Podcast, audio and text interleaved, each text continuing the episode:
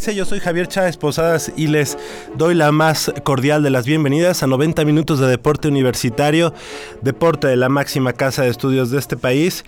Y bueno, pues con el gusto de siempre de estar nuevamente transmitiendo en vivo y en directo a través del 860 de amplitud modulada, así como a través de internet en www.radiounam.unam Eh, estamos desde estas nuestras instalaciones, eh, está nuestra casa Radio Universidad Nacional en Adolfo Prieto número 133 en la Colonia del Valle. Del otro lado del micrófono nos acompaña como cada semana bueno, en esta ocasión no está Crescencio, está Amparo, Amparo eh, Montes, a quien le agradecemos que está con nosotros aquí eh, pues en la, en la, consola, en la consola de los controles técnicos del 860 de amplitud modulada de Radio Universidad Nacional, así como Armando Islas Valderas, que en unos minutos más hará su aparición triunfal en esta, en esta cabina de producción. Y bueno, pues esta mañana aquí en Goya Deportivo tenemos mucha, mucha información. Lamentablemente ayer, ayer viernes, viernes por la noche, pues ya eh, se enfrentaron los auténticos Tigres de la Universidad de Nuevo León contra los Pumas de la Universidad Nacional Autónoma de México. Y bueno, pues lamentablemente eh, el, el cetro, el cetro de este, de este grupo, eh, del grupo verde, que es a final de cuentas pues el, grupo más, más fuerte de la Liga Mayor de ONEFA, se queda, se queda con los auténticos Tigres ante con una buena victoria de 27 puntos a 14 finalmente, aunque realmente los auténticos Tigres pues ya eh, aflojaron bastante en el último cuarto, en los últimos minutos del partido, cuando ya iban 27-0 y bueno, pues eh, fue, fue así que los Pumas Acatlán, que los Pumas Ciudad Universitaria pudieron eh, acercarse en el marcador y hacerlo un poquito más decoroso, pero 27 puntos a 14 fue el tanteador final entre estos dos eh, equipos. Y bueno con esto se queda el título de la conferencia verde de la conferencia verde del grupo verde para el conjunto de los auténticos tigres.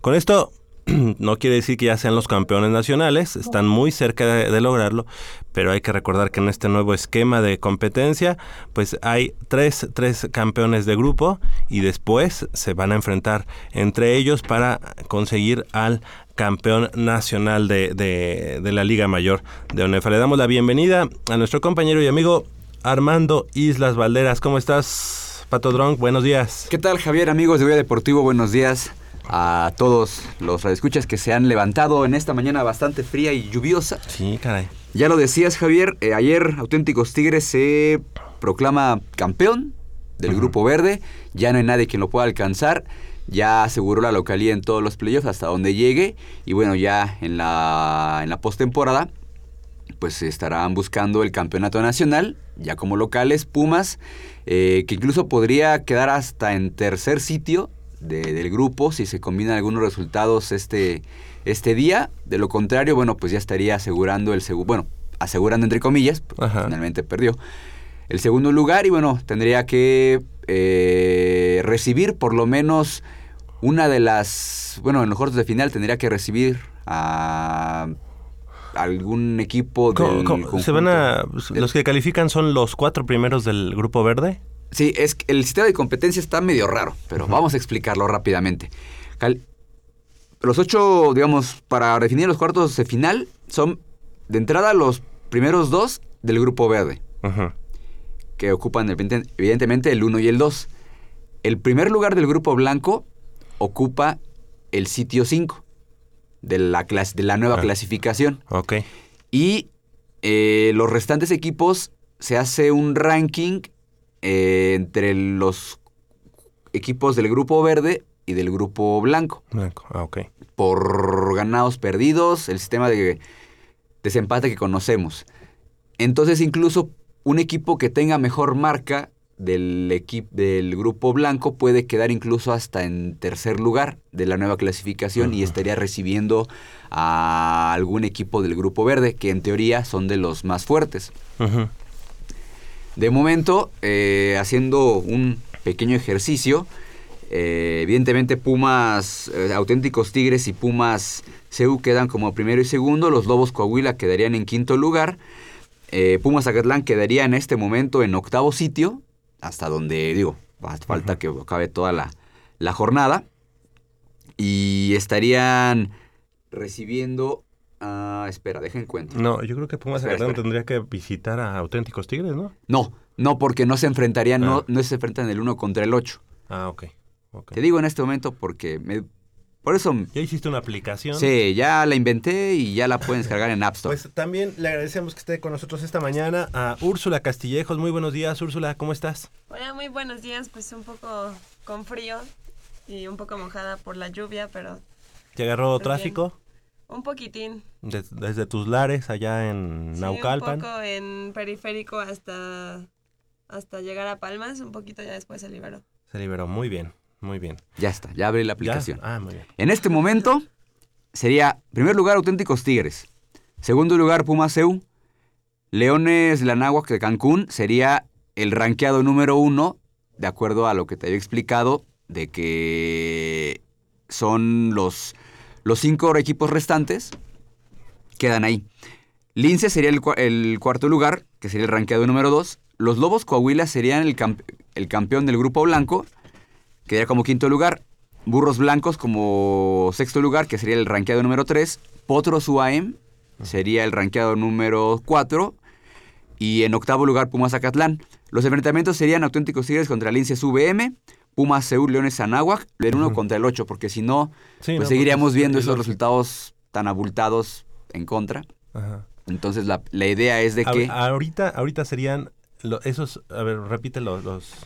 Como número, del 1 al 8, Auténticos Tigres, Pumas Seúl, Leones Anáhuac, Linces VM, Lobos Coahuila, Burros Blancos, Potros UAM y Pumas Acatlán hasta ahorita, hoy a las 8 con 12 de la mañana. ¿Y de los del grupo este rojo, ninguno No, ninguno, ninguno. Ahí ya nada más es un campeón. es un campeón y se enfrentaría al, en el tazón Palomo Ruiz Tapia, al campeón del grupo blanco, ah. que en este momento son los Lobos, Lobos. Ok. Nada más. Nada más.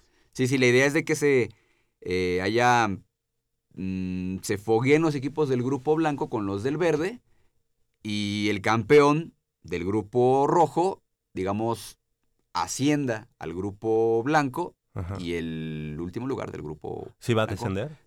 Cambiaré de grupo. No es tanto descender. cambia, de grupo. Que en este caso serían los centinelas. Así es. Y en este creo que serían los, los, tecos, ¿no? Los tecos del coach Salas. Muy bien, pues eh, así están las cosas. Eh, ahorita vamos a platicar más del partido. Nada más, imagínate, son las 8.12 y estamos platicando apenas de lo que tendremos. Eh, Pumas Zacatlán, lamentablemente, ayer eh, a las 7 de la noche, allá en la Universidad Autónoma del Estado de México, en Toluca, en la capital mexiquense, pues cayó, cayó ante el equipo de los Potros Salvajes por un cerrado 7 puntos a 3.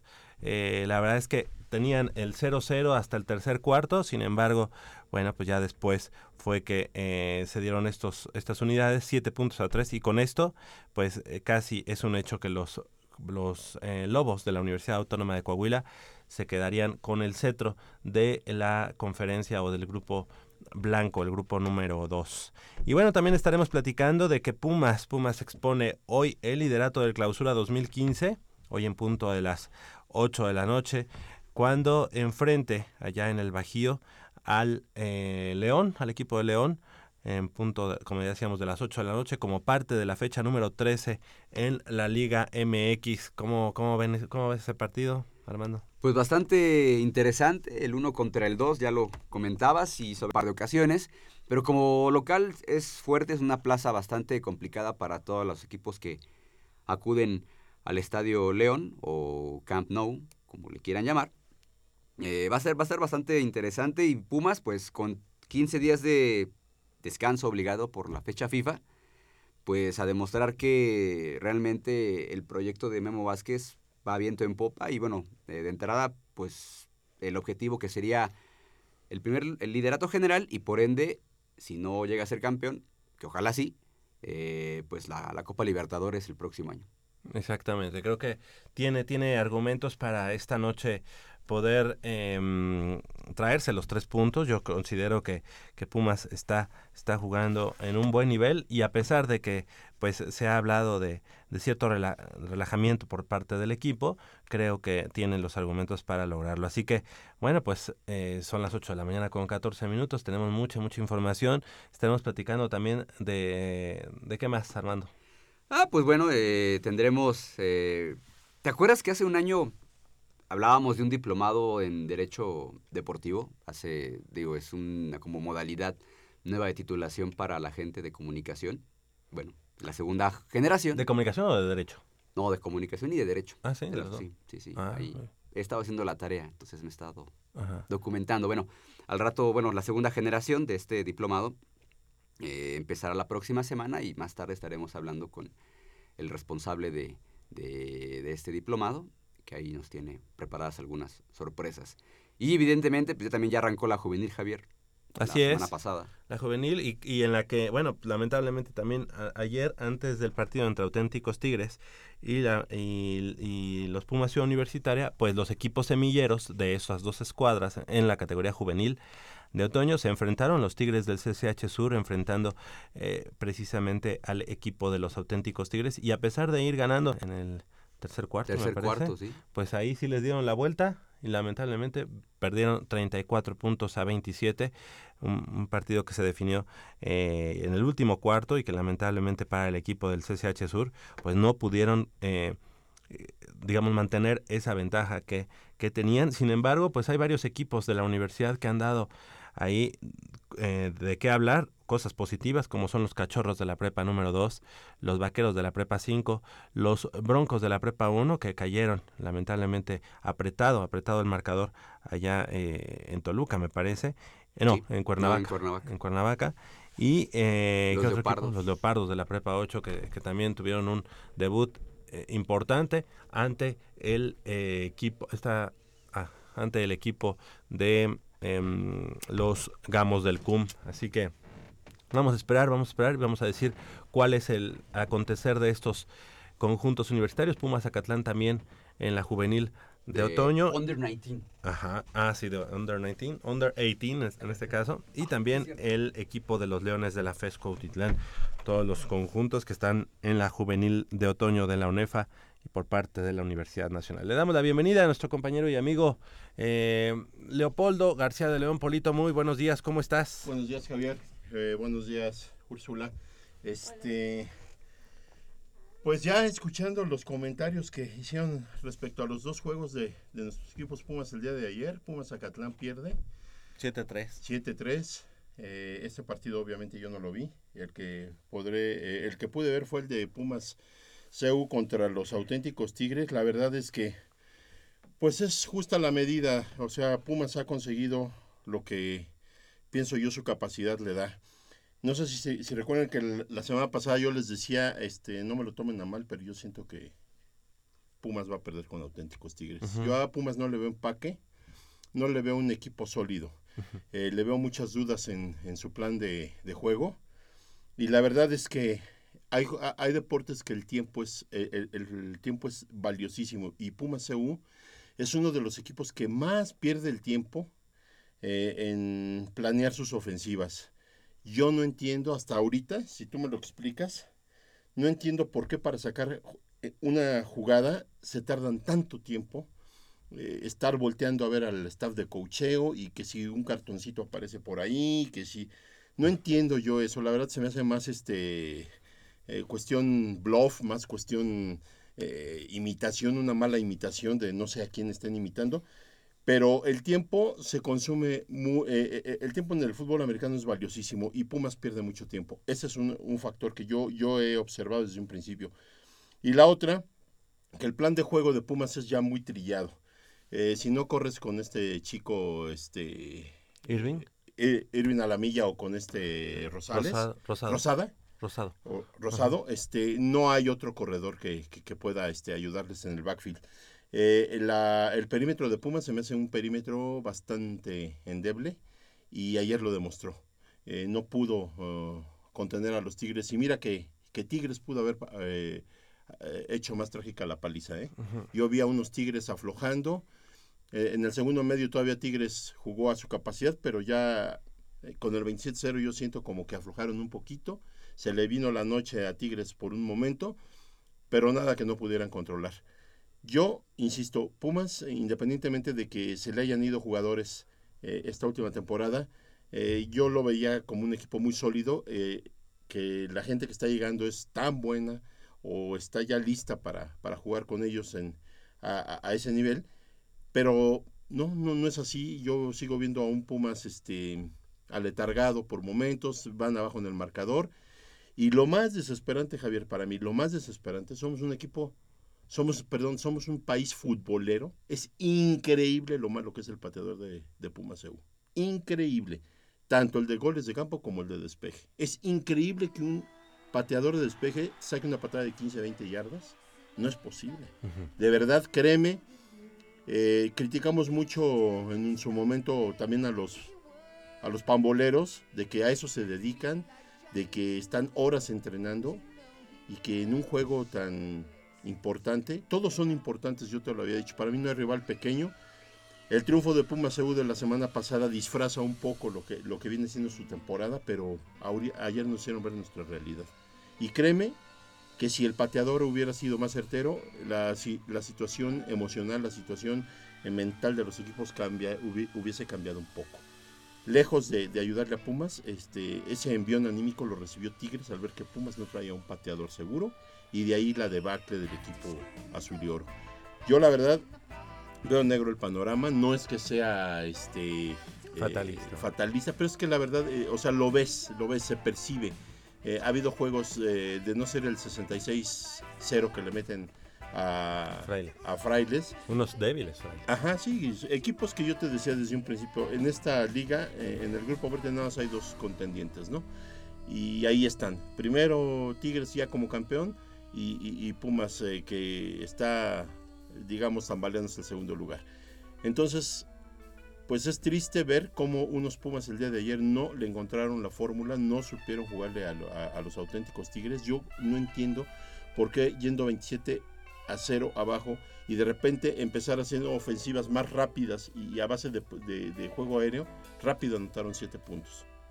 Insisto, Pumas pierde mucho el tiempo, mucho, se pierde mucho tiempo para sacar una jugada. Yo sé que hay un límite de tiempo para que saques hasta, el último momento tu balón para jugar, pero si vas abajo en el marcador, veo absurdo que sigas perdiendo tanto tiempo cuando está tu defensiva en el, eh, eh, en el campo, tú con el coreback eh, en lo que está en la banca, puedes planear la siguiente ofensiva, le puedes ya dar instrucciones de qué jugadas vas a llevar a cabo con sus variantes, y eso es lo que yo entiendo, lo que más bien lo que no entiendo por parte del staff de coaches. Yo creo que tal vez lo que intentaron hacer haciendo tanto tiempo fue como demostrarle a los Tigres que no estaban presionados, ¿no? Así como como decirle, "Ay, pues no estamos presionados, ahorita notamos, ¿no? Que, que si empiezan a sacar jugadas rápido, el otro equipo podría eh, sentir como, ay, ya, los estamos presionando, están intentando sacar jugadas más rápidas, pero Pero como dice, como dice ahí. Polo, y qué bueno que lo comentas, Úrsula, el hecho de que, de que de-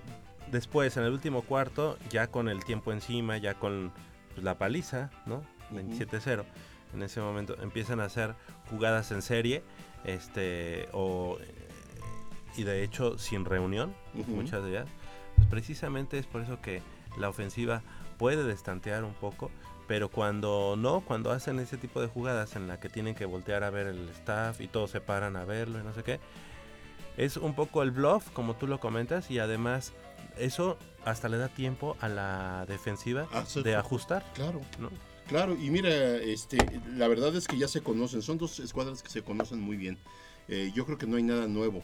Eh, pocas variantes podrá haber o pocas sorpresas. Y, y yo creo que ahí ya entra la cuestión de la calidad de los jugadores. Y sin embargo, yo, yo no había visto a los Tigres, fíjate, y vi una línea defensiva de los Tigres y también una ofensiva muy pesada, muy grande. Entonces, insisto, eh, donde, el donde los deportes el tiempo es factor, cuidado. Se te puede revertir, ¿no? Y en este caso yo pienso que eh, eh, el tiempo obviamente le faltó a Pumas, ¿no? Y a lo mejor si juegan otro cuarto no anotan, porque eh, ayer Pumas jugó infumable, la verdad. Bueno, y eso que no viste el de Chihuahua. ¿eh? No, bueno, y, y, y por, porque, por ejemplo, fíjate, hoy en la mañana pensaba y decía, y me acordé mucho de Úrsula, decía, por ejemplo, en el tenis pues, el tiempo no es factor. Es factor en cuanto a que te canses, pero no te dicen, oye, si en cinco minutos no notas, se acabó. En el fútbol soccer el tiempo es, es, básico. Hay equipos que van ganando y hacen todo el tiempo el mundo. Y cuando les dan la vuelta, entonces sí le reclaman al árbitro y exigen. Todo ese tipo de cosas. Entonces yo, insisto, yo, eh, Pumas CU, esperaba de verdad un partido más cerrado. El marcador no nos dice lo que realmente fue el juego. ¿eh?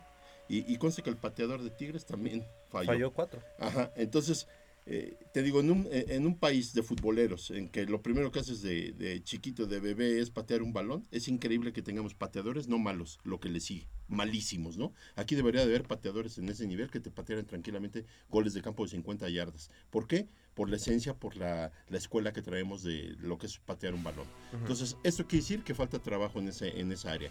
Eh, que los pateadores no están, en, hablo de Puma Seguro, los pateadores no están o concentrados o no están haciendo su trabajo como Dios manda o no sé qué está pasando, ¿no? Y eh, la cuestión del perímetro de Pumas, según yo la sigo viendo muy endeble. Eh, le completaron fácil, este, muy fácil eh, pases. a la defensiva terrestre le corrieron muy fácil. Este, e insisto, yo desde mi punto de vista vi un partido. Es, es más, quiero decirte que yo en el. Cuando iban 20-0, creo fue 20-0, yo agarré y le cambié a la televisión porque de plano yo no veía por dónde se anotara ah, yo, ni el gol de campo. Cuando se pusieron 17-0, 17-0, yo lo, lamentablemente lo estaba viendo en mi, en mi celular, ya no tenía mucho, mucha, mucha pila. Entonces, cuando fue 17-0 ya ni siquiera hice por conectarlo ni nada. No, la verdad es que deja mucho que desear y te digo, y estos triunfos como el de la semana pasada, este contra Burros Blancos, pues disfrazan son espejismo porque además claro, ¿no? este burros blancos pues realmente no tiene nada exactamente a, ayer perdió este contra Linces a quien nosotros le ganamos fácilmente ajá, ajá. entonces este sí y como lo habíamos dicho aquí pues esos burros blancos aunque se pongan el mote pues realmente son los pieles, son los pieles rojas Fíjate. son un equipo de Zacatenco que no, so, no, no es el equipo digamos fuerte del poli aunque mira lo que son las cosas ese equipo del poli los burros blancos que lo, que lo vemos muy deficiente muy eh, muy poca cosa, digamos, para lo que tiene, para el, la prosapia de, de, del equipo o, o, de la institución del Politécnico, le ganó a las Águilas Blancas en, en esta temporada. Fíjate, ¿no? O sea que estamos esperando el último partido de la temporada regular para Pumas, Ciudad Universitaria, será el próximo fin de semana, el próximo sábado, enfrentando, o domingo, ahorita lo vamos a, a checar, enfrentando a las Águilas Blancas allá en el Estadio Miguel Hidalgo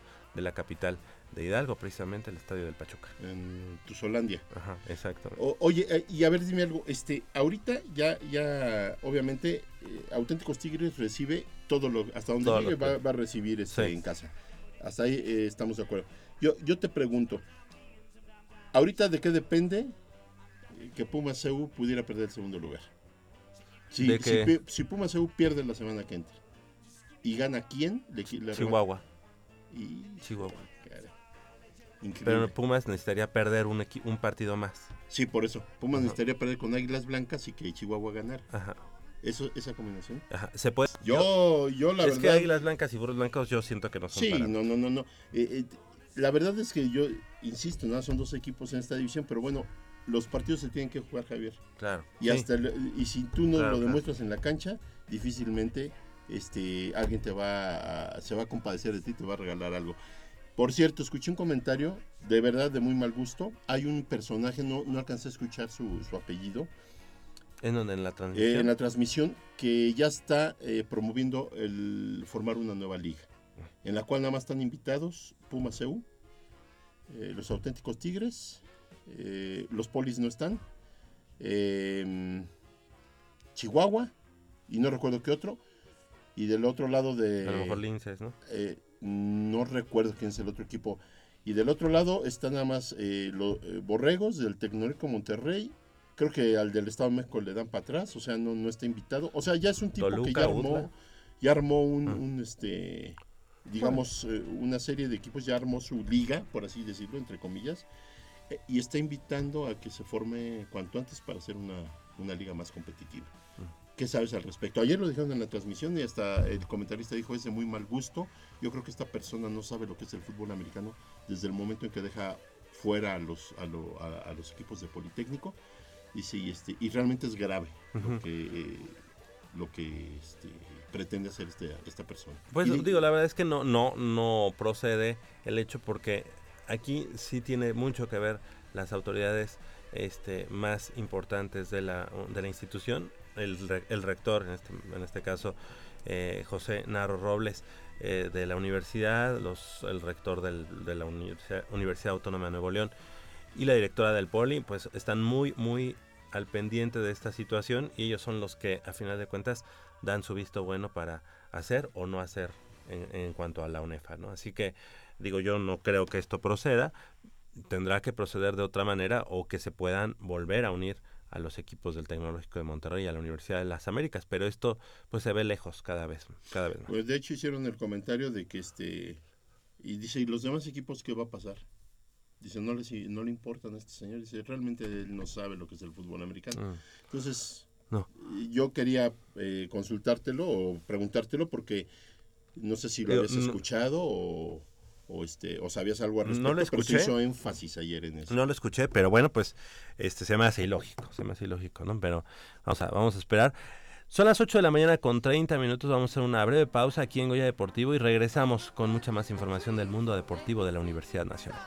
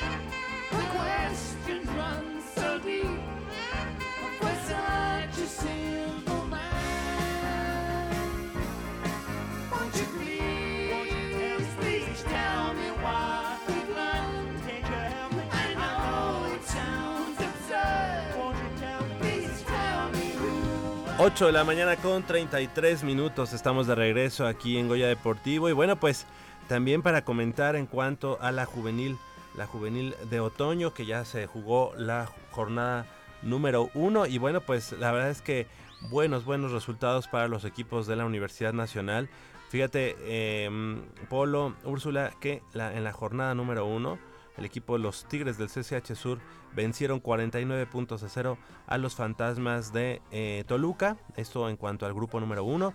En el grupo número 2, fíjate que la ventaja que ahora hay es que en cada uno de los eh, grupos hay equipos de la Universidad Nacional. Así que en el, en el, grupo número 2, los Vaqueros de Prepa 5 ven- vencieron 28 puntos a 12 a los Búhos del Politécnico Nacional. En la conferencia número 3, los Broncos de la Prepa 1 cayeron ante los Legionarios de la Universidad Internacional de eh, Cuernavaca 8 puntos a 6, un marcador 13 puntos a 6 a los Perros Negros de Naucalpan, así como en la conferencia número 5 donde los Cachorros de la Prepa número 2 vencieron a los Coyotes de Acoyoacán 50 puntos a 0, un marcador de escándalo. En la conferencia número 6 eh, los Leones de la FES Cuautitlán eh, cayeron ante Centauros 19 puntos a 8 Y en la conferencia eh, de menos de 18 años, la Under 18, como le llaman, 49 puntos a cero fue la victoria de Pumas Aca- Acatlán ante el equipo de los Lagartos allá en Toluca, Estado de México. Así que esos son los resultados de, la de, la- de las distintas conferencias en la juvenil de otoño, esto en la semana número uno y finalmente para concluir con la, con la información del fútbol americano estudiantil, pues en la, conferen- en la semana número 2, los partidos que, que ya se empezaron a dar, 34 puntos a 27, el marcador final entre la- auténticos Tigres y el conjunto de Tigres del CCH Sur. Y para el día de hoy, el conjunto de los vaqueros de la Prepa 5 estarán visitando allá en Atizapán a los, a los Comanches, al Club Comanches, allá como ya decíamos en Atizapán, mientras que el equipo de em, los Broncos de la Prepa número 1 estarán enfrentando a los Guerreros allá en Iztapalapa. Eh, en la conferencia número 4, los Leopardos de la Prepa 8 en Ciudad Universitaria, mañana a las 2 de la tarde estará enfrentando a Espartanos. Y los cachorros de la Prepa 2, mañana a las 12 del día en la Boca número 4, estarán enfrentando precisamente a los jaguares de la Boca 4 del Politécnico Nacional, mientras que en la conferencia número, no, en la conferencia número 6, el equipo de los Leones de la FES Cuautitlán, eh, hoy en punto de las 10 de la mañana, estarán enfrentando a los Patriotas en Querétaro. Finalizará la jornada número 2 con el partido entre los Pumas Acatlán que estarán visitando allá en Zacatenco al conjunto de Burros Blancos hoy en punto a las 11 de la mañana allá en la unidad profesional de Oye, por cierto, también fue estrepitosa la caída de Tigres SH Sur contra los auténticos Tigres. Iban ganando. Iban ganando Iban blanqueando. iba 20 puntos a cero. a cero. Y hasta ahí llegó y cuando de repente yo vi en... En el tercer y último cuarto fue la, pero qué debacle. 34 puntos a 27, lamentablemente cae el conjunto de los Fue un, 16. un- un viernes negro, ¿no? Para, Sí. para los conjuntos. Los tres equipos de la universidad que tomaron parte en el fútbol americano, ya sea en Liga Mayor o en, en la juvenil de ONEFA. Y bueno, pues le damos eh, la bienvenida eh, por la vía del telefónica a nuestro gran amigo, el profesor Juan José Jaimes, de allá, del eh, coordinador de Cultura Física y Deporte en la Dirección General de Actividades Deportivas y Recreativas. Muy buenos días, Juan José, ¿cómo estás? Hola, ¿qué tal? ¿Cómo están? Buenos días. Bien, pues eh, ya este, preparándonos, ya mentalizándonos, porque el día de mañana, ya nos lo, nos lo has, has dicho hasta el cansancio, en la subida, en el Pumatón, si nos llama la Virgencita, si nos habla por ahí, no hay que hacerle caso, hay que seguir, ¿verdad? Sí, sí, sí, bueno, este, siempre, siempre lo he comentado que el circuito de Ciudad Universitaria es un lugar excelente para correr, ¿eh? Tenemos mucha subida, tenemos poca bajada y mucho planito, ¿no? O sea, es más que nada subidita. Entonces, bueno, ya cuando van cansados, pues ya, ya les digo en, en son de broma que, que pueden ver ahí imágenes ahí religiosas, ¿no? Pero que no se hinquen, que sigan corriendo porque es nada más producto de, de las endorfinas del cerebro, ¿verdad? Pues ya estamos casi listos, ya hoy en, en un ratito ya me voy a, a- preparar para que mañana esté todo listo para el Pumatón, ¿verdad? Con el evento con el que cerramos el circuito universitario de carreras y bueno, pues siete mil corredores, todos universitarios. Juanito, muy buenos días, habla Polo. ¿Qué pasó, camarada, querido Camarada, amigo ¿cómo estás? Eh, quiero que sepan que Juan José eh, es mi entrenador, siempre fue mi entrenador, fue el que me indujo a las carreras, Javier. Gracias a él, Gracias a él. Este, yo eh, entré al, al mundo de, de- de las carreras y es un mundo fascinante. Oye, dicen que como entrenador también es... eh, Bárbaro. Es bárbaro, es, un, es un carnicero, ¿no? Sí, nos dejaba como, como hilacho el buen Juanito y, y a la fecha es un gran entrenador. Juanito, yo te quisiera preguntar, independientemente de los 7000 corredores que vas a tener, todo, todo, toda la logística eh, para la carrera, obviamente es tu responsabilidad y, es a través de ti que son tan exitosas y, y- tan bien organizadas estas carreras.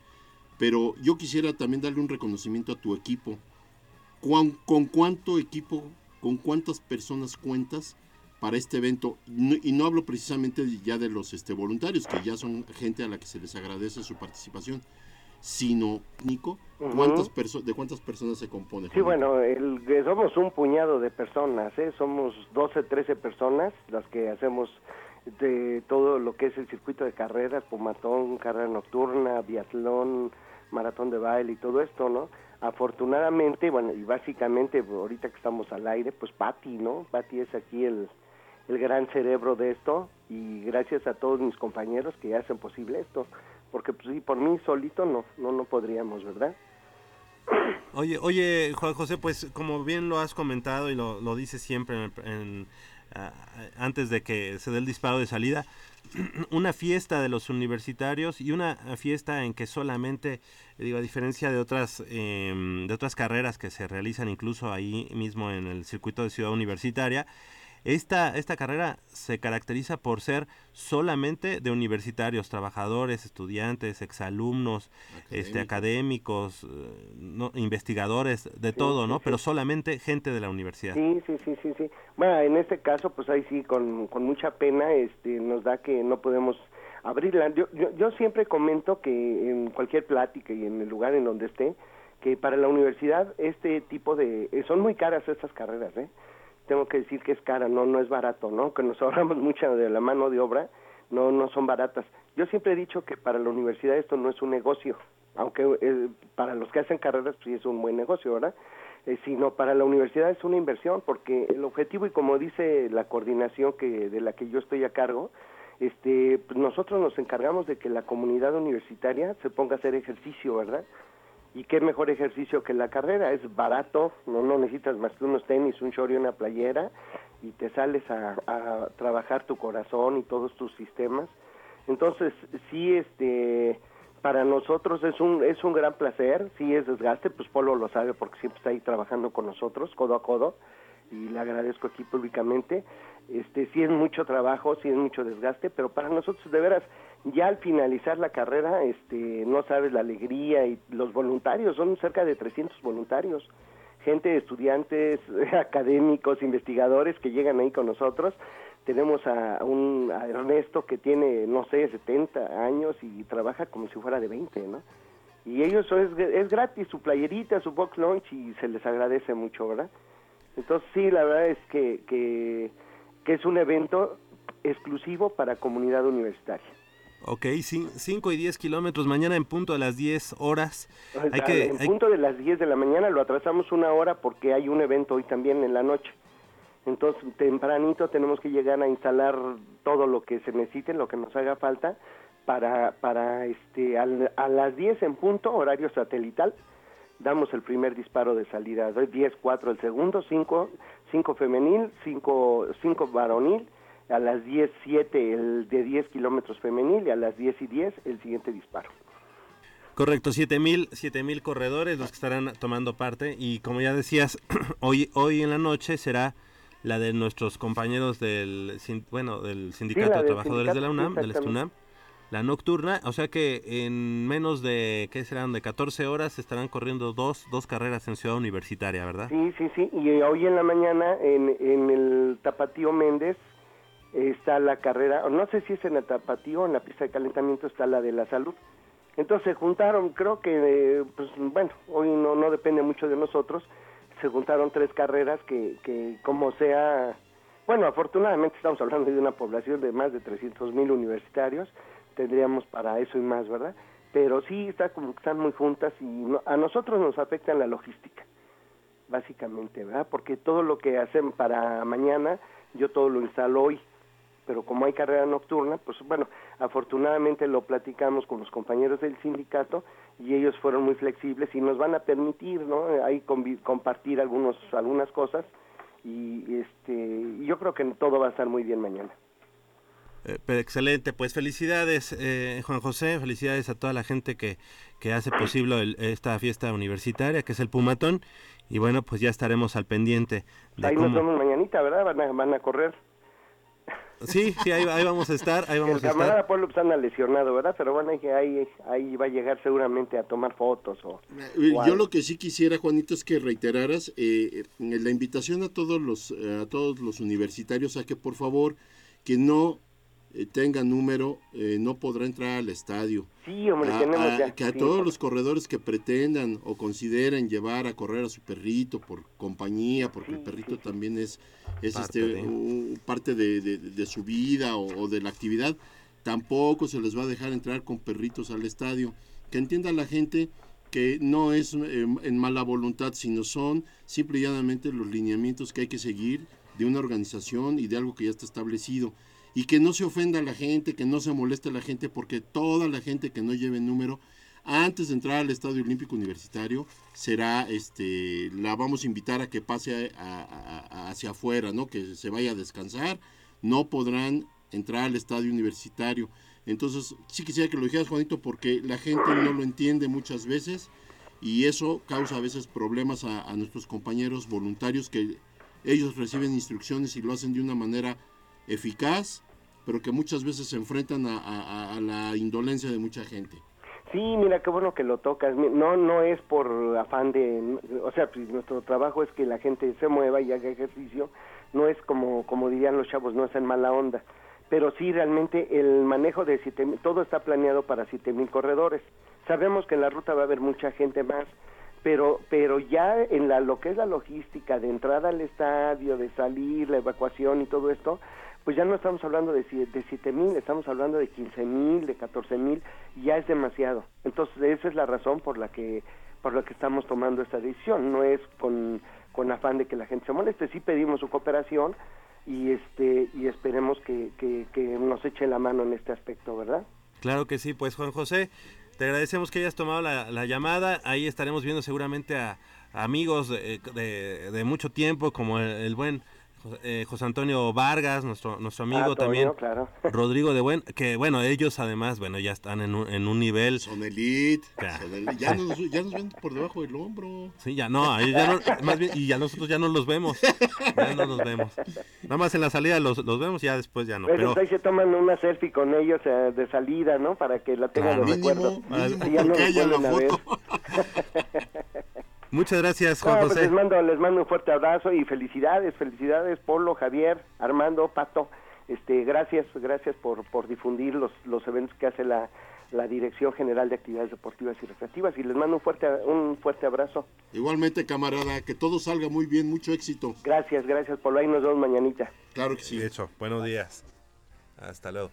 Pues ahí está Juan José Jaimes de la Coordinación de Cultura Física de la Dirección General de Actividades Deportivas y Recreativas. Y mañana, como ya decíamos, pues la, la, la fiesta, la fiesta deportiva de la Universidad del Pumatón. Y bueno, pues ahí estaremos muchísimos, Úrsula muchísimos universitarios. Úrsula, Vas a Ah, correr, no, ¿no? no, no es lo mío correr. Yo echaría porras nada más. Ay, Úrsula, eh, ¿ya nada más. viste? Muy bien. 8 de la mañana con 47 minutos. Vamos a hacer una breve pausa aquí en Goya Deportivo y regresamos con más, más información del mundo deportivo de la universidad. ¿Cuál vas a correr?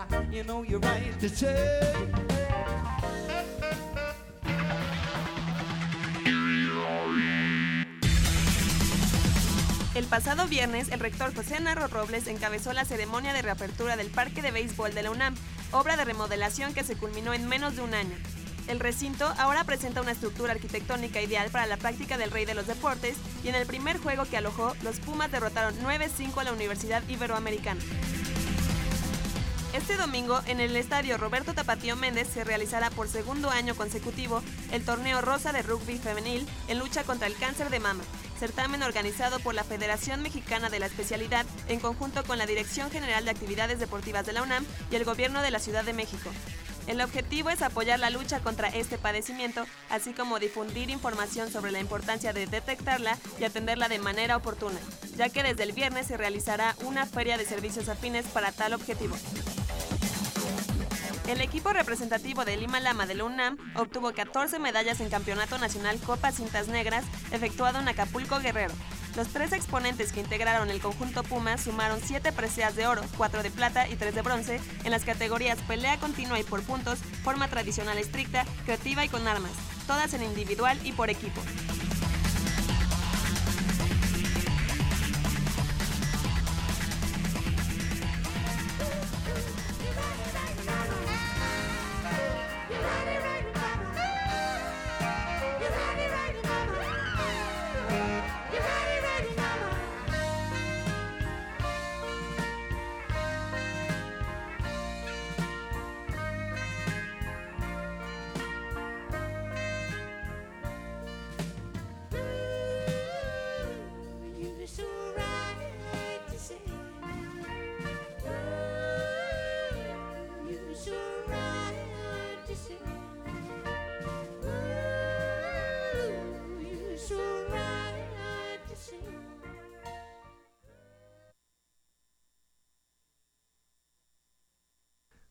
8 de la mañana con 49 minutos, estamos de regreso aquí en Goya Deportivo y bueno, platicábamos de, de las, de las eh, distintas carreras que se van a llevar a cabo en este fin de semana en Ciudad Universitaria. Fíjate que, eh, Polo, las, eh, el día de hoy, ahorita de hecho, desde las 8 y media, está corriendo allá en Ciudad Universitaria la carrera por la salud que la organiza la Dirección General de Servicios Médicos en conjunción en conjunto con la Facultad de Medicina de la Universidad Nacional. Esa siempre la hacen en sábados, por eso Ajá. es que pues, no, no la conozco. Yo, yo alguna vez me tocó coincidir con el doctor, con el doctor eh, Juan Ramón de la Fuente. Se hizo en el Tapatío Ah. la carrera. Ajá. Ahí lo conocí en lo que era el evento de la carrera. Eh, ¿Y él el, iba rector, no, el Ah. rector y un equipo de rectoría jugaban contra otro equipo fútbol soccer en la cancha. Ah. Al mismo tiempo se llevaban a cabo los dos eventos. Y hoy tuve la fortuna de conocer al doctor Juan Ramón de la Fuente, excelente persona. Sí, seguro. Le pedí una fotografía, me la, pero así sin chistar, me dijo con todo gusto. Tengo mi foto con uno de los rectores que más he admirado yo. Y fue precisamente en una carrera por la salud. Muy bien. precisamente. Pues sí, fíjate que eh, ese es el día de hoy. Hoy en punto de las 8, de las seis y media, es lo raro, es- empieza la nocturna del Estunam. Y para el día de mañana, eh, el Pumatón a las 10 de la Bueno, es mañana. que así como está el clima hoy, seis y media va a parecer parece. que es a las nueve. Sí, sí, sí. Hijo, la verdad está Sí, horrible el día, la verdad que Oye, y, ayer fui a Ciudad Universitaria y ya este, me inscribí a la carrera de tu alma mater.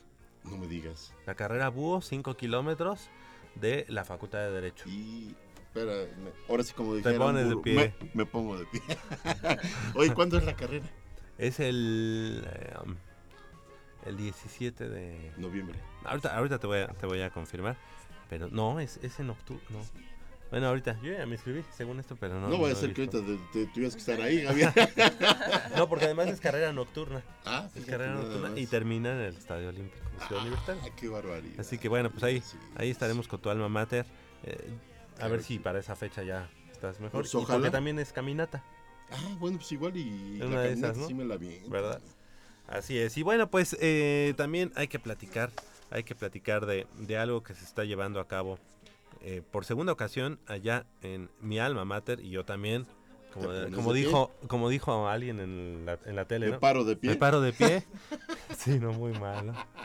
Me pongo de pie porque allá en la FES Aragón, la Facultad de Estudios Superiores Aragón, pues eh, se está eh, ante la limitada legislación, doctrina y jurisprudencia en materia deportiva. La UNAM mantiene la vanguardia en actualización y, y profundización de conocimientos en temas legales relacionados con el deporte. En este sentido, como ya decíamos, la FES Aragón atiende este vacío y ofrece el diplomado en Derecho Deportivo con el objetivo de subsanar la necesidad de formar cuadros profesionales calificados y especializados en Derecho Deportivo.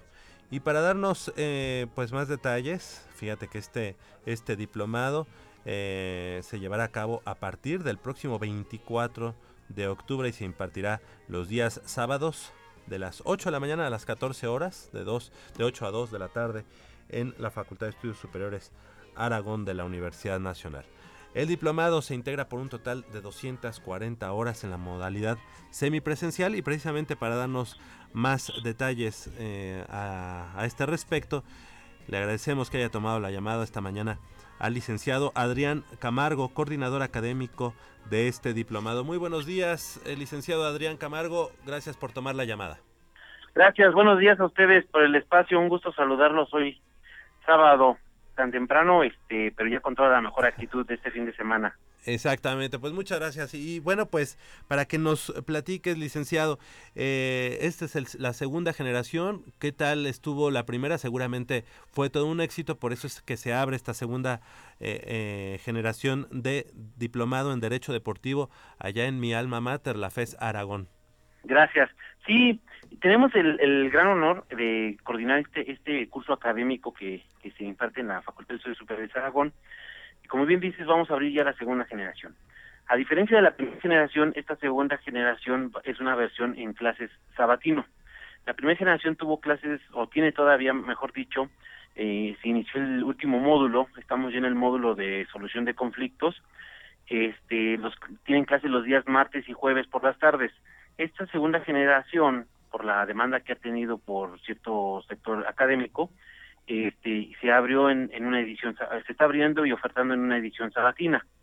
Este, la primera edición ha sido todo un éxito, se han tocado esos temas legales de los que generalmente hablan los medios de comunicación, la prensa escrita, la prensa nacional, pero que desafortunadamente no se conocen con la profundidad legal que se deberían analizar y estudiar. Entonces, este curso del Diploma en Derecho Deportivo ha tenido muy buen arraigo, ha tenido mucha demanda de la, de la comunidad académica, también de la universidad, porque recordemos que es un diplomado que tiene como característica que es válido como opción de titulación para los alumnos egresados de la carrera de Derecho, tanto de la FES Acatlán, FES Aragón y la Facultad de Derecho. Ok, bueno, pues eh, solamente es para, para eh, tiene esta parte de titulación para derecho, ¿verdad? Es correcto, sí, eh, estuvo este, autorizado como un diplomado por el área de eh, consejo, eh, en este caso de la carrera de Derecho, y pues es para los que tienen el perfil. Además de la naturaleza de los temas, estamos Claro. hablando de derecho deportivo. Si bien es cierto, se hablan de los diversos temas, desde la estructura del deporte, la estructura nacional, se hace el, eh, durante el curso se habla del análisis de las federaciones, del Comité Olímpico, de los organismos del deporte a nivel nacional, este, pues bueno, realmente creo que lo que enriquece al diplomado son dos módulos muy especialmente. El tema del topaje en el deporte, analizado desde una perspectiva legal, o sea, ¿qué tiene que hacer el abogado especialista en materia de deporte para defender a aquellos atletas que están en una supuesta o en una cuestión involucrados en un tema de dopaje? ¿A qué instancias, qué procedimientos son los que hay que seguir? Y el segundo módulo que creo, bueno, sexto módulo en el curso, pero que segundo que resalto en este tema, eh, en el diplomado, considero que es el sexto, el de mecanismos de resolución de disputas en el deporte. Durante este sexto módulo se hace un análisis muy detallado de todo lo que es la cuestión arbitral. Recordemos que el arbitraje como heterocomposición es la forma de resolver los conflictos en el deporte. Y se hace un análisis tan estudioso, que incluso es el módulo más largo, sobre lo que es la Comisión de Apelación de Arbitraje del Deporte, que es nuestro Tribunal Deportivo en México, lo que es el Tribunal de Arbitraje Deportivo, o el famoso TAS, allá en Suiza, del que Claro. Alan Pulido debe de conocer muy bien. Y que podría bien tomar el diplomado, ¿no? Sí, sí, y este y el y el y todo lo que son los mecanismos de solución de conflictos de FIFA, lo, lo que es mecanismo solidaridad y lo que es indemnización por formación. Es tan atractivo esta esta situación y, y tan hay que sobresalir algo, este el hecho de que esos temas de los últimos sobre FIFA nos hemos dado eh, cuenta que incluso gente que está involucrada en el fútbol profesional, estamos hablando en segunda, tercera edición, desconocen de estos procedimientos que se pueden realizar en FIFA y es gente que se ha acercado incluso al, al- al diplomado. Correcto. Pues está muy, muy, muy, completo. Ahora, como ya nos comentaba el licenciado, los días sábados de 8 a 14 horas allá en la FES Aragón. Y bueno, como ya decía, son seis módulos los que eh, componen este diplomado en Derecho Deportivo. Em, ¿Ya cuántos inscritos tienen hasta el momento? Eh, el día de hoy tenemos 25, tenemos capacidad todavía para eh, las las las, sala- las salas que se en las que se imparte el curso tienen capacidad para 40 alumnos, o sea, tenemos todavía cupo para quien guste inscribirse. Este, muy, eh, está el cupo físicamente todavía para realizarlo. El curso se imparte en el nuevo edificio de educación continua de la FES Aragón, que está precisamente frente a las canchas de baloncesto. Son, es un nuevo edificio, nuevas instalaciones, unas salas este, muy bien acondicionadas para tomar el curso. Entonces, eh, creo que las, las condiciones existen. El diplomado, creo que la, Universidad Nacional Autónoma de México se está poniendo a la, a la vanguardia en ese tema. El derecho deportivo, creo, y desafortunadamente me he dado cuenta, ha sido muy rezagado en nuestro país. Pese a que somos un país con mucha tradición deportiva, hemos albergado los mejores eventos deportivos que pueden existir en el planeta, hemos dejado ese rezago en el país. Eh, tenemos muy poca producción en doctrina, entonces, este, ante esas eh, áreas de oportunidad que existen en el país en el derecho deportivo, la UNAM ha, apostado a, tomar las, las riendas en la, en, la, en la educación, en la capacitación, incluso en la investigación ya en el derecho deportivo. Entonces, creo que es una muy buena oportunidad, es una área no muy explorada ni explotada por los abogados. todos van a, la- a las viejas escuelas, pero creo que este es una área muy muy rica eh, de capacidad económica también, donde los abogados deben de empezar a, este, involucrarse y creo que esa va a ser la piedra angular para que tengamos un mejor deporte en nuestro país. Eh, y licenciado, ¿podría comentarnos un poco de dónde viene esto del derecho del deporte? Porque tengo entendido que en el 2011 fue cuando se expidió una ley eh, relativa a la cultura física y el deporte y de ahí se ha ido eh, renovando. Eh, pero, ¿de dónde viene esto? Mira, propiamente eh, el derecho del deporte, para considerarse una rama autónoma propia del derecho, debe de cumplir varios requisitos. Es cuando la doctrina le da autonomía a las ramas de derecho, háblese civil, penal, agrario, en este caso deportivo. Bueno, hay que cumplir varios requisitos. Uno, que se, cuente, se cuente con doctrina especializada en el tema. Dos, que exista legislación que hable al respecto. Otro requisito adicional también es que existan procedimientos exclusivos dentro de esa materia. Entonces, estos requisitos se han venido cumpliendo ya en México desde el año de 1990. Tenemos doctrina anterior, incluso el primer libro del que se tiene registrado es una memoria que existe incluso en la Facultad de Derecho en Ciudad Universitaria y en el CCSD, se encuentra el material, sobre el primer Congreso de Derecho del Deporte que se llevó a cabo en México, fue en el año de 1968. Con motivo de los Juegos Olímpicos se llevaron los trabajos en minería y en la Facultad de Derecho. Sin embargo, se dejó un vacío en el olvido prácticamente eh, 20 años hasta que a principios de los 80 se volvió a desarrollar una obra. Entonces, todos estos elementos se tienen que reunir para que se considere científicamente una rama autónoma en el, en el derecho. El derecho al deporte en México ya se empieza a consolidar a partir del año de 1990 con la ley del estímulo deportivo. Pero ahí eh, caímos en el primer error procesal deportivo e incluso constitucional. Esa ley de, de la, esa primera ley de estímulo al deporte este fue declarada incluso inconstitucional por la Suprema Corte porque el Congreso de la Unión no tenía facultades para legislar en materia del deporte en el país.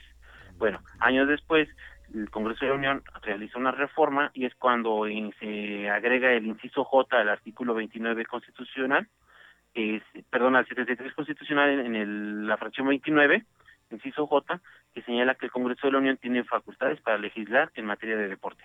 Es ahí cuando el Congreso de la Unión genera una nueva ley, actualmente ley del deporte, que fue este ya estamos hablando ya en el año este 98 y de ahí se han venido haciendo los diversos cambios que actualmente tenemos la tercera ley que se ha venido modificando que es la ley- actual ley general de cultura física y deporte que regula procedimientos regula la estructura del deporte nacional y regula la, todos los miembros o todos los que participan en el derecho en el deporte esto da como naturaleza jurídica a un derecho deportivo en México además de que hoy en día tenemos eh, algo que muchos países de Latinoamérica incluso no tienen.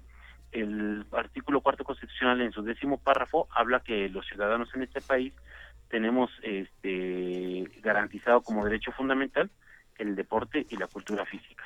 Muy bien, licenciado, pues está muy, muy completo, pero yo creo que sería importante, importante eh, eh, empaparnos más nosotros de ese, de ese tema, pero te agradecemos que hayas tomado la llamada, como ya decíamos, a partir del próximo 24 de octubre, o sea, el próximo eh, sábado, y bueno, para mayores informes de costos e inscripciones en el Centro de Educación Continua de la FES Aragón, allá en Avenida Rancho Seco, en la colonia Impulsora, o también pueden entrar por Bosques de Aragón, en el edificio del CELE, en el primer piso, a los teléfonos, en el teléfono 5623 0947 o directamente en la página de internet www.aragon.unam.mx. Licenciado Adrián Camargo, gracias por haber tomado la llamada, que haya mucho éxito en esta segunda generación del diplomado en Derecho Deportivo. Gracias, gracias. Sí, recordarles a, lo- a, la, a la gente interesada nada más que este, también a través del portal de la FES Aragón pueden hacer la inscripción. Ah, no es necesario asistir inmediatamente a la FES. Si alguien está interesado, puede ingresar hoy mismo desde su móvil o desde su laptop en casa. Pueden ingresar al, al portal de FES Aragón, se Y van al área de educación continua y ahí van a encontrar este el- la oferta del diplomado de Derecho Deportivo y pueden hacer su preregistro en línea, lo que les Perfecto. facilita el no tener que trasladar al campus. Y agradecerles a ustedes el, el espacio, este, desearle un buen fin de semana a la gente. Muchas gracias. Buenos días. Gracias, buen día.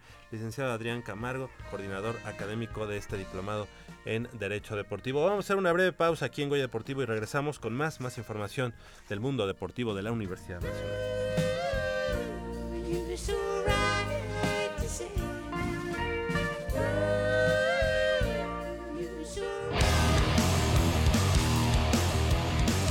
15 días para trabajar el siguiente partido del torneo, debido a la fecha FIFA, en Pumas están satisfechos por lo alcanzado hasta ahora en el clausura. Después de 12 jornadas, Pumas es líder general con 25 puntos, producto de 8 triunfos, un empate y 3 derrotas. Por lo que la consigna para Gerardo Alcoba es mantener el buen paso y así llegar embalados a la liguilla. Ojalá hubiera una, una única explicación a esto de cómo mantener una racha positiva o cómo salir de una racha negativa. Sería una fórmula mágica. Sí hay indicios que, que nos, que nos dan la posibilidad de estar más cerca de eso, por ejemplo, el trabajo, la humildad y sobre todo reconocer que, que nos equivocamos todo el tiempo a pesar de las victorias y, a partir de ahí tratar de mejorar. La semana anterior, el cuadro del Pedregal derrotó 1-0 a Chivas en CEU, lo cual le valió mantener la marca perfecta en casa. Seis triunfos en igual número de encuentros con 15 goles a favor y lo más importante, sin recibir uno solo. A pesar de esto, el central uruguayo sabe que aún no se consigue el objetivo deseado. Un partido importantísimo fue el de Chivas para, nosotros. Quedábamos como líderes porque generábamos una suma de puntos importante muy cerca de la liguilla. Y, y si te pones a pensar, en realidad son todos los partidos importantes y caer en la demagogia de hablar siempre de lo mismo. Pero obviamente que si le ganamos a León podemos aspirar a, a un poquito más de lo que nos trazamos a principio de año. Todos los equipos del torneo mexicano nos trazamos diferentes objetivos. A medida que lo vas pasando, vas queriendo siempre un poco más. Nosotros por ahora no hemos pasado el objetivo de los 26 puntos, si bien estamos cerca, y luego que pasemos eso vamos a tratar de ir por más. Este sábado toca enfrentar al León y el liderato está en juego, pues chocan el 1 contra el 2 de la tabla. Por eso, para Matías Britos, la consigna es ganar a como dé lugar. Sí, sin duda es un partido muy importante en nuestras aspiraciones para, para consolidar la posición de liguilla y además porque estamos enfrentando a un rival de lo que ha sido protagonista durante todo el torneo y de lo que sin duda va a estar peleando también por la clasificación. Eh, es una prueba importante de visita contra uno de los mejores locales y, que, que juega muy bien y que tiene un gran potencial. Es un equipo muy importante, por algo está peleando arriba, más allá de que el último partido de visita no logró tener el equilibrio que pretendía, el local lo ha hecho muy bien y, y siempre es muy peligroso, así que trataremos de hacerlo mejor, este, siendo muy inteligentes para saber que, que en su casa proponen un juego muy intenso y que si caemos en eso seguramente lo podemos buscar. En el historial de enfrentamientos, la balanza se inclina para Pumas con 21 triunfos por 17 de León y en 18 ocasiones han firmado el empate. Para Goya Deportivo, Úrsula Castillejos.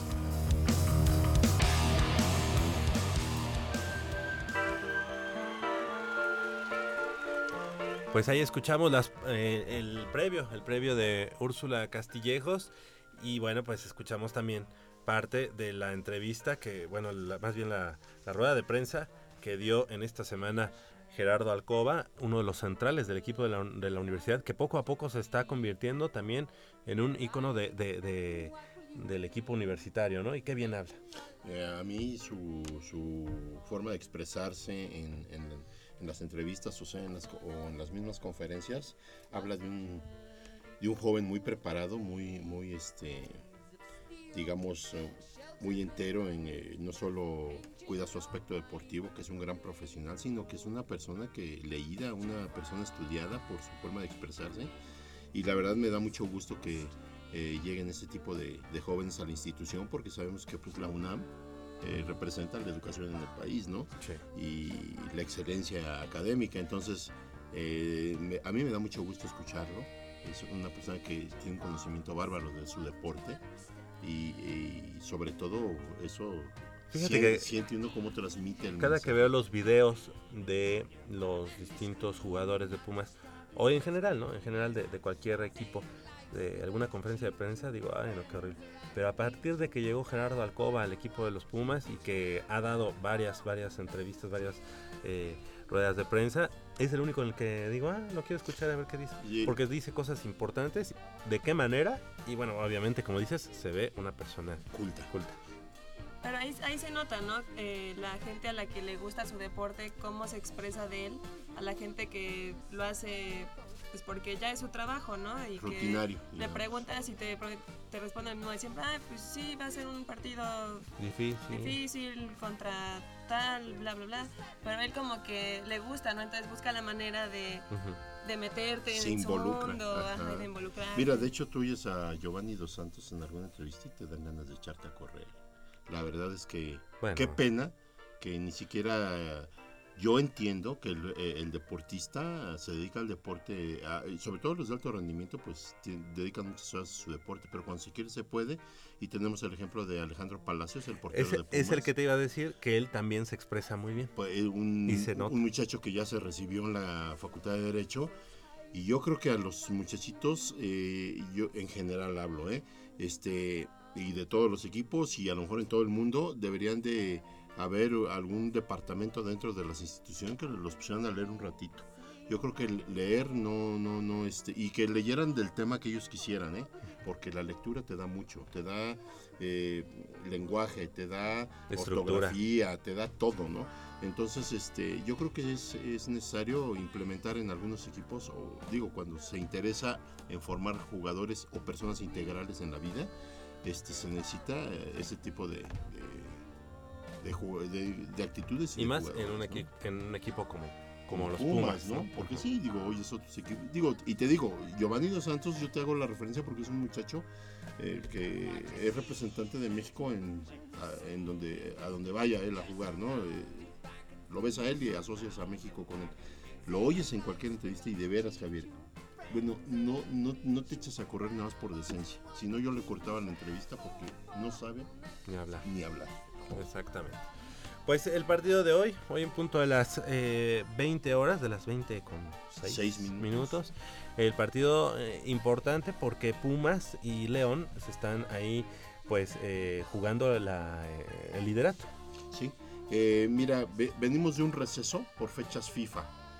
Y, y sabemos que de alguna manera da tiempo para que algunos jugadores, hablando en, en general, algunos jugadores se alcancen a recuperar de algún tipo de lesión o de alguna baja de juego. En este caso, Pumas ahorita parece ser que tendremos la baja importantísima de nuestro capitán Darío Verón, porque resulta que en el juego contra Chivas salió con una lesión de primer grado.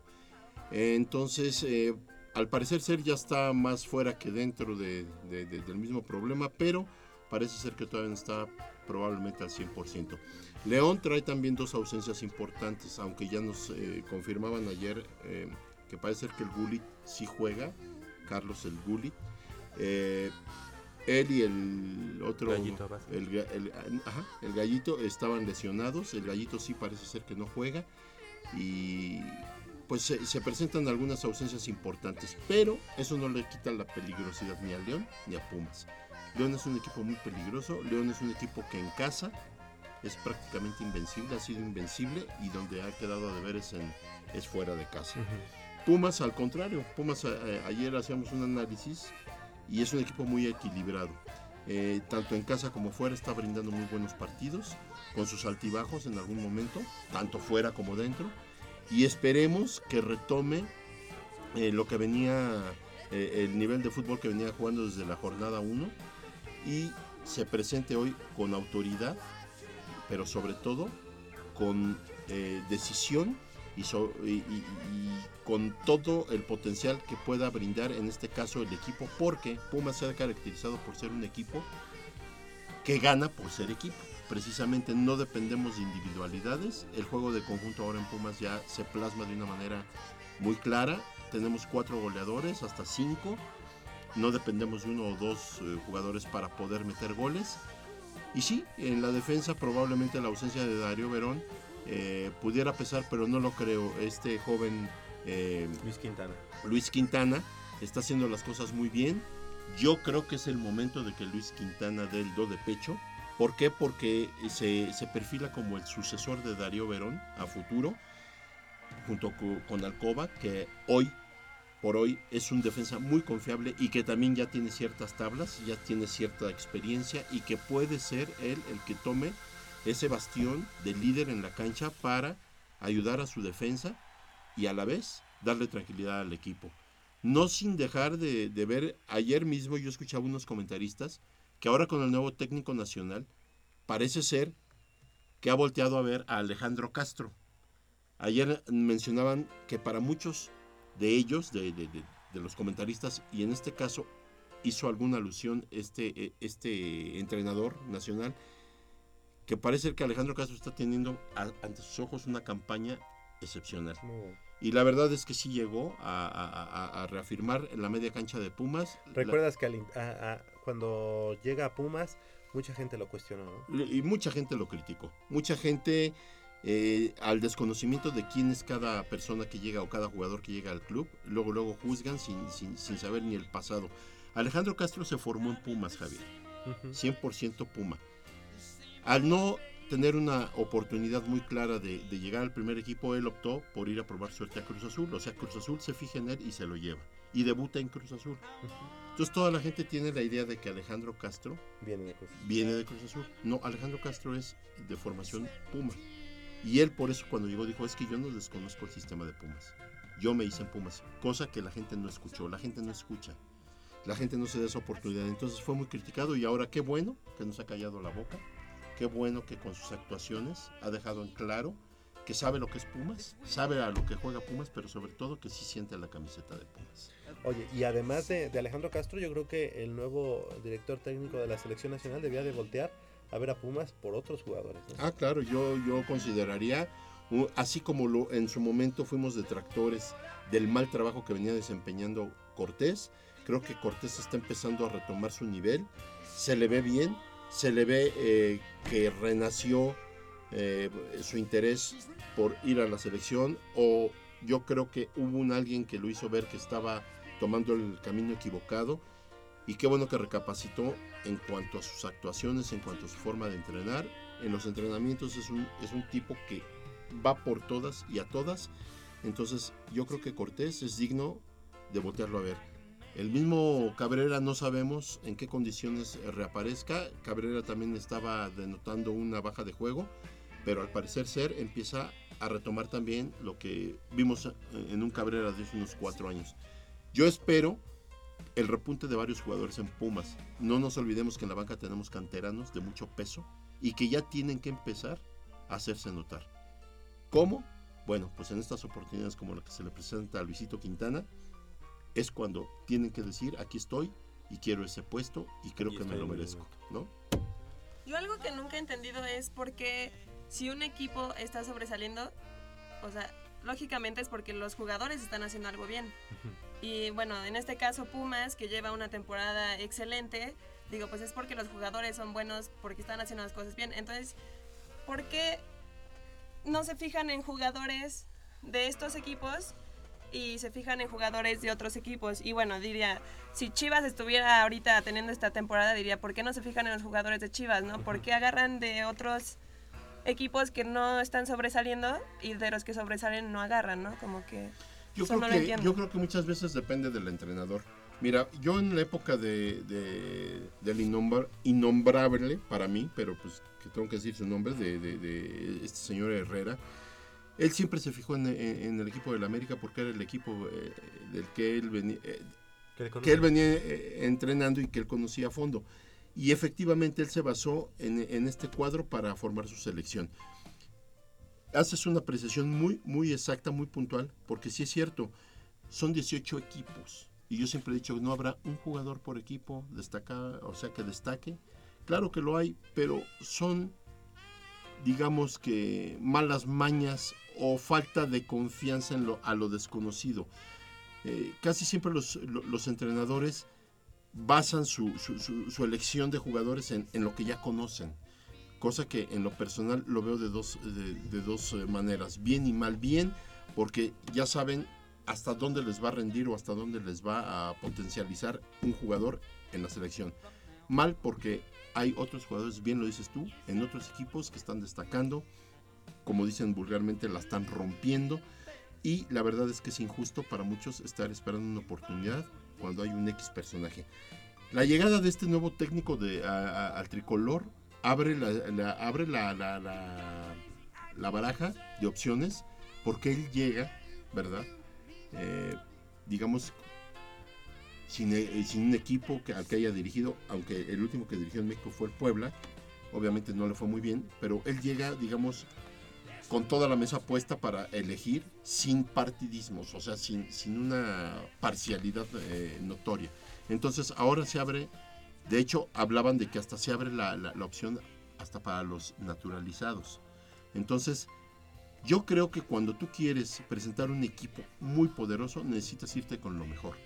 Claro, con lo mejor que en su momento esté el jugador eh, eh, en plenitud, ¿no? Porque no puedes seleccionar nada más por nombre o por renombre o porque juega en Europa. Yo creo que hay jugadores en Europa que están en, en un nivel apto. Hay jugadores en Europa que no están a nivel selección y sin embargo se les llama por el simple hecho de estar en Europa. Yo creo que eso es falta de objetividad. Sí. Porque tú puedes estar en Europa, pero si estás en el caso de un Diego Reyes que está casi casi en la banca relegado, un Memo Ochoa que está en la banca, un mismo Héctor Herrera que ha tenido una baja de juego y está en la banca, o sea, un mismo Chicharito Hernández que aunque es un, un jugador todo corazón, todo pulmón, el hecho de que estés en Europa y estés calentando un banquillo no, no habla bien o no se ve con buenos ojos a que le des el lugar a uno de ellos, a un joven, llámese como se llame del equipo que sea, que esté en su momento, ¿no? Entonces yo creo que se necesita una persona más objetiva y en este caso yo veo en este nuevo técnico esa objetividad. Ojalá se Lo plasme. dejen trabajar. Ajá, y Sí. Pumas ahorita tiene jugadores de un nivel de selección nacional. Que anteriores técnicos no los hayan mandado llamar, bueno, eso no habla de que ahora no se pueda presentar esa oportunidad. Sí, a mí- es que no sé, a mí se me hace absurdo que en un deporte de conjunto, este, pues no sé, agarren a, persona, a personajes así como de uno aquí, otro acá y otro acá, porque digo, es conjunto, ¿no? Entonces, si un, si un jugador está destacando en cierto equipo, es porque el demás equipo le está ayudando, ¿no? Para que él pueda meter el gol o él pueda hacer lo que...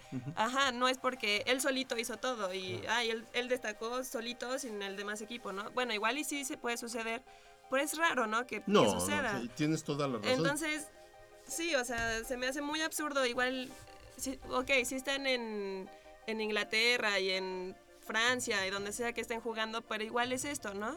Claro. Si, si ellos no están destacando es porque Algo estaba fallando. Sí, ¿no? si destacan es porque el Barcelona o el Manchester o quien estén, es porque es un equipo sólido que los está ayudando, ¿no? Claro. Entonces, Oye, y algo, algo importante, hemos dicho semana a semana que Pumas, Pumas está ante una buena oportunidad de demostrar para qué está en esta temporada. Y bueno, pues eh, ahora sí, creo que por los números, contra León está enfrentando pues al, Al sinodal más al fuerte. sinodal más fuerte. Sí, yo creo que León eh, se cuece aparte, igual que Pumas, pues es el uno contra el dos, Javier. Ujú. Eh, digamos que podría ser una final, por así decirlo. Y créeme que va a ser un partido muy difícil. Pumas se presenta, eh, sí como líder, pero eh, a- ve- venimos precedidos de dos juegos eh, no muy convincentes. eh, uno contra Morelia, otro contra Chivas. Eh, por cierto, Chivas está haciendo las cosas muy bien. Y ahorita que decías de selecciones, por ejemplo, Omar Bravo, haciendo un paréntesis, merecía haber estado en esta convocatoria. Sin embargo, no lo, no lo mandaron llamar y está en su momento este joven. Este, entonces Pumas ahorita tiene un sinodal muy fuerte y se presentan eh, va- va- varias, eh, digamos, eh, mm, obstáculos, por así llamarlos. Uno, vamos de visita. Dos, contra un equipo que juega muy bien en su casa. Sí. Tres, que es el segundo lugar, con el que nos hemos estado peleando este primer lugar. Y cuidado, se está cerrando la liga, ¿eh? se está cerrando los... los eh, Porque ayer ganan las ayer, guajolotas. ¿no? ayer ganan las guajolotas, se nos acercan a un punto y no, entonces... no, se empatan. No, está en 24 puntos, nosotros tenemos Ah, 25. 25, cierto, cierto. Entonces este juego es muy importante. ¿Por qué? Porque eh, con un empate y con un triunfo Pumas seguirá conservando el, el liderato. Pero nosotros tenemos que pensar en grande. Tenemos que ir a León hoy a- este, convencidos de ganar. Eh, es una dona muy difícil. Ahorita con el cuadro que trae Pumas, yo tengo mucha confianza. Estamos en un gran momento. Eh, viene la, re- la reincorporación a la lateral derecha de Van Ranking. Sí. Que eso es un plus, te voy a decir por qué. Porque ¿Él ya regresa? ya regresó. Ah, ¿Por qué? Porque eh, al, a- al hacernos falta un defensa central puedes hacer ciertos ajustes para reforzar la defensa central o alguien que le ayude a Quintana a hacer más sólida esa parte de la defensa. Mucho cuidado, nosotros tenemos un potencial tremendo en todas las líneas y sobre todo en el ataque. Puede ser un partido de goles. ¿verdad? Esperemos que sean todos a favor de nosotros, pero no menospreciar a León. Y entonces eh, Pumas tiene que actuar de acorde a su jerarquía, sin menospreciar al, al rival, sin menospreciar al estadio al que, al que va, pero sobre todo con, la, con el convencimiento de que somos un equipo mejor, Mejor. De que somos un equipo más poderoso que el mismo León. Y yo preguntaría, ¿ahora quién le va el señor Carlos Slim? ¿Por quién se inclina el, eh, el- Pues yo- el ingeniero yo- Elias Ayú? Eh, Yo, yo creo los que por, la- ahora. por los Pumas. Pues yo Porque que una cosa es el negocio y otra cosa es el corazón, ¿no? Sí, ¿no? En el negocio, pues sí, yo le digo, ah, yo, yo le apuesto a que las hamburguesas se, se Se venden vendan muy más, bien, ajá. pero me gustan más los tacos. ¿No? Ándale. Podría ser así como... Sí, ándale, ándale. sí sabes, ¿no, Úrsula? Que que, Carlos Slim que yo tengo unas hamburguesas... ah, no es Que prefiere los tacos. es, el- es, es- es- es un egresado de, de la UNAM, muy, muy agradecido, es un ingeniero muy connotado, pues el segundo hombre más rico del mundo, o el primero, no sabemos ahorita en qué. Este, y él, cuando el patronato estuvo él como parte del mismo, fue en la temporada 2004, donde Pumas se hace, eh, sa- saca el bicampeonato. Y ahora que llegan a León, también a León lo hacen bicampeón. Entonces es gente que sabe de mucho, mucho de a nivel empresarial, pero que también tiene una pequeña idea de lo que es el fútbol, porque tiene un yerno, eh, Arturo Elias Ayú, que son universitarios de cepa, o sea, se mueren por Pumas, son super Pumas, siempre lo han externado, pero pues resulta que se fueron a invertir en el León en vez, en vez de invertir en nuestro equipo. Eh, Lo que pasa es que aquí este, nos- se dieron cuenta que aquí no es como tener un negocio, sino Sí, que es un patronato y que, bueno, aquí por más dinero que tengas, pues también in- influye el voto del otro. Y eso es bueno. Eso sí. Eso, eso habla de lo que es la Oye, universidad. te quiero hacer una pregunta. ¿Te compraste el, el reloj, el reloj de los Pumas? ¿Tú qué crees que sí, Javier? El, el- el azul, hay dos, dos presentaciones, el- un azul, un oro. ¿Qué tal está? Hermoso, a mí me encantó. Los dos me encantan, o sea, Oye, la verdad y hay tengo como la plan de pagos o algo así, con Sí, sí, credencial sí, de sí. estudiante. Ah. sí, sí te ¿Qué hacen... no lo paga la UNAM? A los becados a no los nos atletas regalan. destacados puede ser, que ah. sí les hagan una concesión. No, es un reloj muy, muy, muy hermoso, conmemorativo, la verdad. Este, eh, vienen dos presentaciones en oro, en azul. Están muy llamativos y, y no llamativos me refiero en el aspecto este que sean de Ostentosos. oro, cosas ostentosos, no, sino llamativos por el diseño, eh, elegantes. eh, a la gente que Son solamente 500 piezas y son 500, 9 son 9 mil pesos. en 9.500 pesos el azul, 9.320 el, el oro. Ok. Y bueno, pues es. Tiene ahí unas como ciertas aleación de oro, facilidades. Ajá, este, hay facilidades de pago con una tarjeta de crédito. Y este, y bueno, es una pieza que probablemente Te lo puedes llegar a pagar hasta 18 meses. ¿no? hasta 18 meses. Sea, de a 500 pesos por. Mm, Hasta menos, ¿no? Pero bueno, eh, ya, ya el bolsillo es. Es, eh, es- desembolsar así de golpe una cantidad así es difícil. Pues le pero- mandamos un saludo a, a Ivonne, Ivonne Gutiérrez, que dice saludos al programa y dice buen juego en la noche y con muchos goles. Muchas gracias por escucharnos. Estamos llegando al final de esta emisión. O- del hoy otro- se puede hacer la tarea. Además, hoy sí, Sí, la hoy puede sí. ver. Hoy no Hoy va a tener frío, está pretexto. lloviendo, no tiene reventón, entonces te puedes ver. Del otro lado del micrófono, Armando Islas Valderas, así como Amparo, Amparo eh, Mont, Socorro, Socorro. Eh, Amparo Montes es la. Cuando dijiste Amparo Montes, yo dije es homónima. No, es Socorro, Ah, es. Socorro. Sí, es cierto. Y, y con razón ella me decía algo y yo, no, sí, Amparo Montes. Ajá.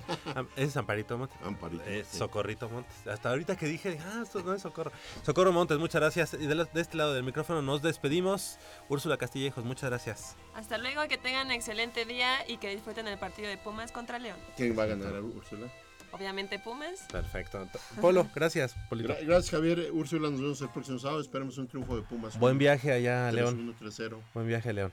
Si nos vamos, muchas gracias. Ok, nos escuchamos el próximo sábado. Les recuerdo que el próximo que tenemos una cita en punto a las 8 de la mañana del próximo sábado 24 de octubre con 90 minutos de deporte universitario, deporte de la máxima casa de estudios. Hasta la próxima.